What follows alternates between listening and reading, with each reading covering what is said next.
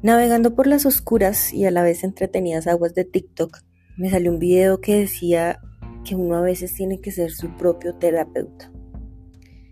Y sí, a veces uno tiene que ser su propio psicólogo, hablarse fuerte y con amorcito y darse ese abrazo y ese espaldarazo que muchas veces no hay quien te dé porque cada uno justamente está haciendo su propio faro de luz en la oscuridad.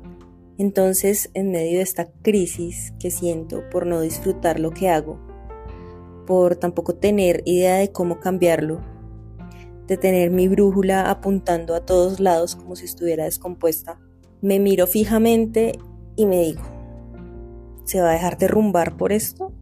¿Le va a quedar grande? Pero si usted ha pasado por situaciones difíciles y ha salido adelante, entonces me seco las lágrimas, respiro profundo, me siento un momento en calma, me limpio las rodillas, me tomo un café y suelto el control de eso que definitivamente no puedo controlar ni tampoco es mi responsabilidad controlar. A veces peleamos batallas de forma valiente e incansable por personas y lugares que no dan esas mismas batallas por nosotros. A veces damos batallas repetidamente y salimos derrotados, heridos, maltratados y volvemos a la guerra para cambiar situaciones que no podemos cambiar, que por más que queramos y por más que hagamos, definitivamente son batallas perdidas. Ir a la guerra por ciertas personas y ciertos lugares que habitamos de forma transitoria, que no nos pertenecen y sinceramente no nos interesa contener, no tiene sentido. No vale nuestro tiempo, ni nuestra energía, ni nuestra paz, ni la vida misma que se nos va en ello.